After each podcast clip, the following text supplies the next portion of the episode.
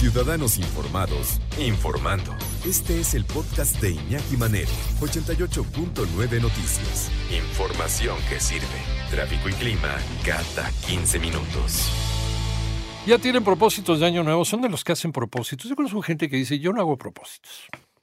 punto. Ya, ya, la verdad, lo que vaya sucediendo en la vida. O hay quien sí hace una lista de propósitos y los va, los va cumpliendo.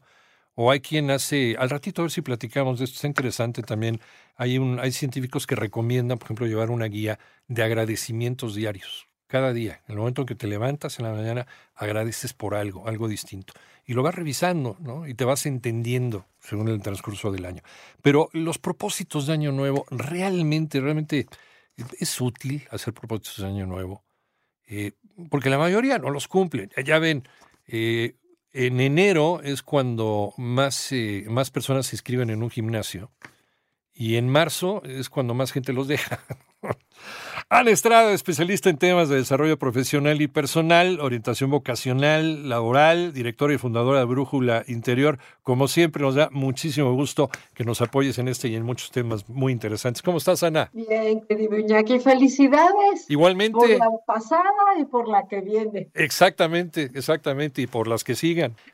¿Tú tienes propósitos? propósitos, oye, ¿Sí? por propósitos, salud. Porque yo creo que abriste súper bien, fíjate, porque hay gente que, que es cierto, dice, eh, no, yo no tengo propósitos, ¿no? O gente que, que incluso le, le relaja el pensar que no tiene que planear, que no tiene que supervisar ni contabilizar cómo está avanzando. Pero el punto está en que, y, y, creo que este es el punto donde se vuelve relevante para todos, ¿no? Es que los propósitos tienen que ver con el deseo. Uh -huh. El deseo, el, el, deseo que cada uno nos vamos a relacionar de distinta forma con cómo buscamos lograr lo que deseamos, uh -huh. ¿no? Uh -huh. Pero sea que yo soy eh, a mí me gusta, se me da el hacer una lista, el meterlos en calendario o decir, no, no, yo lo que quiero es ahorita, ¿no? O sea, lo que siento ganas y esa energía para inscribirme en el gimnasio, uh -huh. ups, pero ya en marzo, ¿no? Ya se nos acabó, la, la, gasolina se, se acabó. acabó la energía. Claro, más allá de todo eso, no es que, no es que dejamos de desear la razón por la que fuimos al gimnasio. La realidad, Iñaki, no me voy a meter ahorita en eso, pero igual tú le has buscado, o sea, ya en esta investigación que hicieron, a lo mejor salió, es muy poca la gente que va al gimnasio porque ama estar en el gimnasio o porque uh -huh. ama hacer ejercicio, los hay, pero la mayor parte de la gente va o porque quiere estar más sana, o porque quiere verse mejor, o porque es un lugar para socializar, sí. a veces para encontrar amigos, pareja, para hacer una actividad que te produce unos químicos corporales que te hacen sentir mejor, ¿no? O que te quita de encima el estrés del día, o te pone de buenas. O sea, hay una razón usualmente atrás de por qué voy al gimnasio, atrás de por qué me quiero cuidar, atrás de por qué quiero cambiar de trabajo, atrás de por qué quiero mejorar la relación con mis hijos, que se desgastó horrible por la orientación vocacional. Es más, hay, una, hay, una, hay un motivo atrás de por qué un papá o una mamá intensea a su hijo para decirle, oye, Ajá. elige carrera, ¿cuál es? ¿No? O sea, ¿tú sabes cuántas mamás nos han dicho, mamás y papás que nos han dicho, yo lo único que quiero es que le guste, que no le pase lo que a mí me pasó, que tengo ah. un trabajo que no me gusta, pero que bueno, da para vivir, entonces ya a estas alturas Ajá. no solo no lo quiero dejar porque me da para vivir, sino que no sé a qué me metería. ¿No? Qué queremos, maravilla. Queremos vivir en la, en la piel de nuestros hijos. Finalmente también es una manera, ¿no? De, de, poder completar lo que nosotros nunca terminamos. ¿De qué depende que no podamos cumplir? Que no podemos cumplir los propósitos de Año Nuevo. Nos decía Ana, a veces, por ejemplo, en el ámbito escolar o en el ámbito laboral, ¿a qué me quiero dedicar el resto de mi vida? ¿Qué quiero estudiar? Por ejemplo, en el asunto de la orientación vocacional. A veces nosotros queremos eh, reparar los errores que cometimos en nuestros propios hijos. Y tampoco se vale, Ana. Regresamos contigo. Tampoco se vale, pero es como una inercia, ¿no? Es este, sí. tipi, este eterno tema, eterno tema de decir, eh, aprende de mi experiencia, lo cual es cuasi imposible. Sí, sí, sí, sí. Pero, pero bueno, es, es, es, es, una, es una tendencia pues muy natural en los padres, ¿no? Entonces, sea, lo, importante de esto es retomar que, retomar, querido Iñaki, que le llamen como le llamen, cuando tú concientizas saber de verdad qué es lo que yo deseo que me pase el año que entra y que de eso está es algo que yo puedo construir, puedo influenciar, ¿no? O sea, alguien te dice, no, pues yo quiero la lotería, pues sí, puedes comprar un boleto, pero vete a hacer que pase, ¿no? O hay varios chicos que contestan, ah, yo lo que quiero es que me dejen dormir y jugar videojuegos. Bueno, Hablemos del orden de lo que está en nuestro alcance, que podemos construirlo y que te suma. Y ahorita dijimos, ok, el deseo puede caer por muchos lados. Puede caer por me quiero tomar un litro de nieve todos los días. A lo mejor no te va a sumar. Entonces, asumiendo que el, el primer tip es, elijan sus, sus deseos, sus propósitos, lo que quieren lograr, lo que quieren que les pase el año que entra em, con este criterio. Uno, que de verdad yo lo desee, va a ser su gasolina para avanzar. Dos, que esté, que es algo que puedo yo construir, que está en, mis manos. Influencia, ajá. Y tres, que me suma, o sea, que me va a hacer más feliz, ¿no? Si yo tengo, si yo identifico eso, sea que le llame propósito o no, van a pasar dos cosas. La primera es que voy a tener gasolina para buscarlo porque esa gasolina está en el deseo, se me antoja, ¿no? Entonces alguien va a decir, ay, no, pero ir al gimnasio, bueno, acuérdense, no, a lo mejor esa, esa no es la meta, por eso la están dejando en marzo. Lo que tienen que buscar es lo que está atrás de ir al gimnasio, ¿no? entonces, y, así con mejorar relaciones, cambiar de trabajo, elegir una carrera, o no, ya me equivoqué en la carrera, pero ¿qué creen? Que la carrera dura entre cuatro y cinco años y ya estoy en la segunda parte. Bueno, ¿cómo elijo trabajo? Porque la carrera los va a formar y a lo mejor ahora pueden elegir dónde ejercer eso y a lo mejor tomar algunos cursos para afinar mi habilidad laboral, ¿no? Pero es increíble, Iñaki, que no importa en qué edad estemos, siempre podemos aprovechar lo que ya traemos, lo que ya aprendimos, lo que ya hicimos, la habilidad que ya ganamos lo que hicimos mal, que también nos enseña mucho, para que entonces afinemos y decir, ah, era por acá. Entonces, el tip uno es ese, definan algo que desean en función a los tres criterios que di, que cumpla ese triple criterio. Y dos, pártanlo en pedacitos. si, si yo me voy por lo muy, pedacitos concretos, ¿eh? Si yo me voy por lo muy abstracto, ir al gimnasio, ¿no? No le estoy poniendo frecuencia, no le estoy poniendo días, no le estoy asignando horas, voy a en la mañana, en la tarde, ¿no? Es, y eso es fácil, pero de repente hay uno que es, uff, no sabes cómo nos lo topamos, ¿no? El decir, yo, yo quiero empezar a tratarme mejor porque no pienso bien de mí.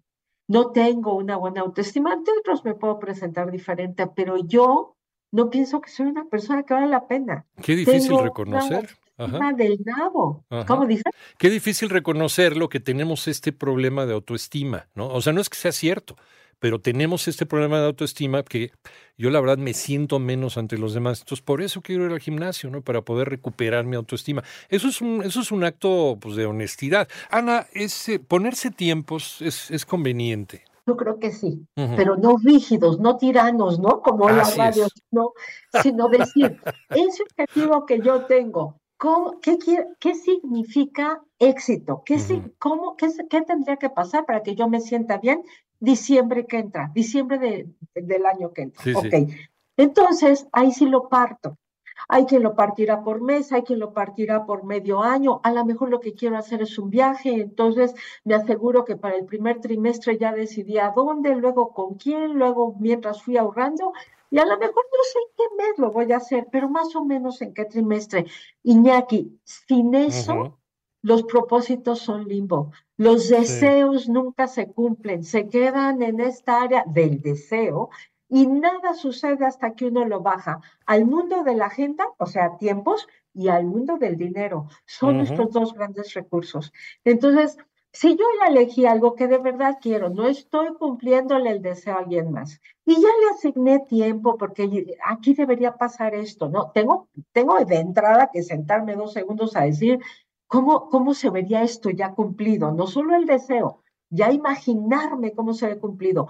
Y si estoy feliz y decir, ¡Ah, qué delicia llegar ahí, y le puse tiempo y le asigné recurso económico, claro que llegamos. Y eso es lo que se ve pero ya hablábamos antes del corte de que de verdad eso lo que te va a regalar es una sensación de logro, de valgo la pena, de lo que yo me propongo sucede, y eso incrementa tu respeto por ti y el respeto que tienen otros por ti.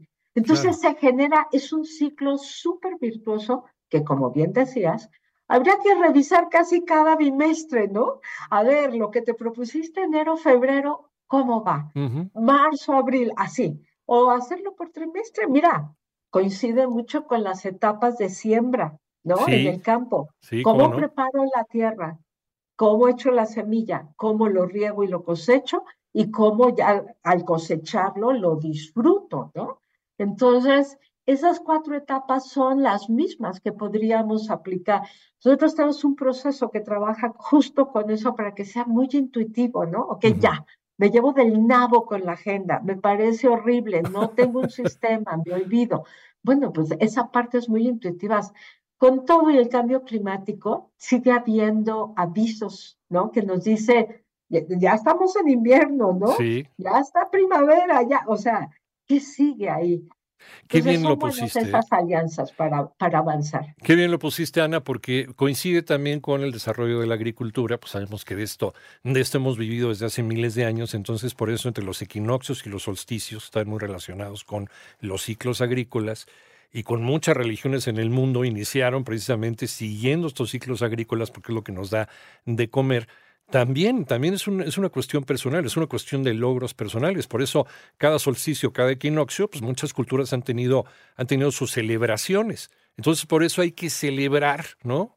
El que nos haya ido bien o el que hayamos cumplido con este, este bimestre, por ejemplo, o estas, o estos, o este semestre. Fíjate que dijiste algo que que yo no iba a tocar, pero es, es crítico, es lo que nos ayuda a relacionarnos de buena forma con, con este espíritu de logro, ¿no? Sí. Y es que la celebración. A veces dices, oye, no hay nada que celebrar, estuvo muy complicado. Siempre hay algo que, celebrar. Es increíble. Eh, y esto que dijiste al inicio, por ejemplo, el agradecer, es algo que te permite decir, oye, claro, pero es que agradezco y celebro pues que abrí el ojo, que respiro, cuántos ya no, qué tan fácil es perder la vida, que siempre hay alguien al lado con quien puedo intercambiar o pelearme, ¿no? Pero no importa, pero hay con quien generar una relación que nos puede llevar a intercambio, siempre hay el que pues algo gané, el que algo hubo que comer, el que, o sea, es increíble que cuando cultivas esa mentalidad, entonces siempre hay algo que celebrar. Ahora, dos rayitas de esfuerzo que le hayas metido, oye, se celebra, ok, me salí del gimnasio en marzo, está bien, pero estuve enero y febrero. ¿Cómo le hago para que ahora abril y mayo vuelva a estar? Y a lo mejor me vuelva a saltar junio. A lo mejor es mi patrón, pero ya estoy logrando romper la inercia. Eso es súper valioso. Entonces, esto que tú dijiste, llegar a este mes, ¿no? A este cierre de año o a veces inicio de año y decir, esto es lo que celebro, es, es algo, es un súper hábito. Por lo menos que, no lo perdamos, que no lo perdamos. Salir del mundo de la procrastinación, sin duda alguna también, que eso sería tema de otra, de otra charla. Ana Estrada, como siempre, muchísimas gracias. Te mandamos un abrazo muy, muy fuerte por el año y, ya estaremos platicando a ver cómo van estos propósitos. ¿En dónde te encontramos? En, en brújulainterior.mx y en y bueno, en mis redes, estoy como Ana Estrada en todas las redes, ¿no? Entonces, felicidades, Iñaki. Siempre celebramos tu programa, tus mensajes y a toda la audiencia que te sigue y que supieron elegir bien. Muchas gracias, igualmente, igualmente, querida Ana. Un abrazo, un abrazo muy, muy fuerte.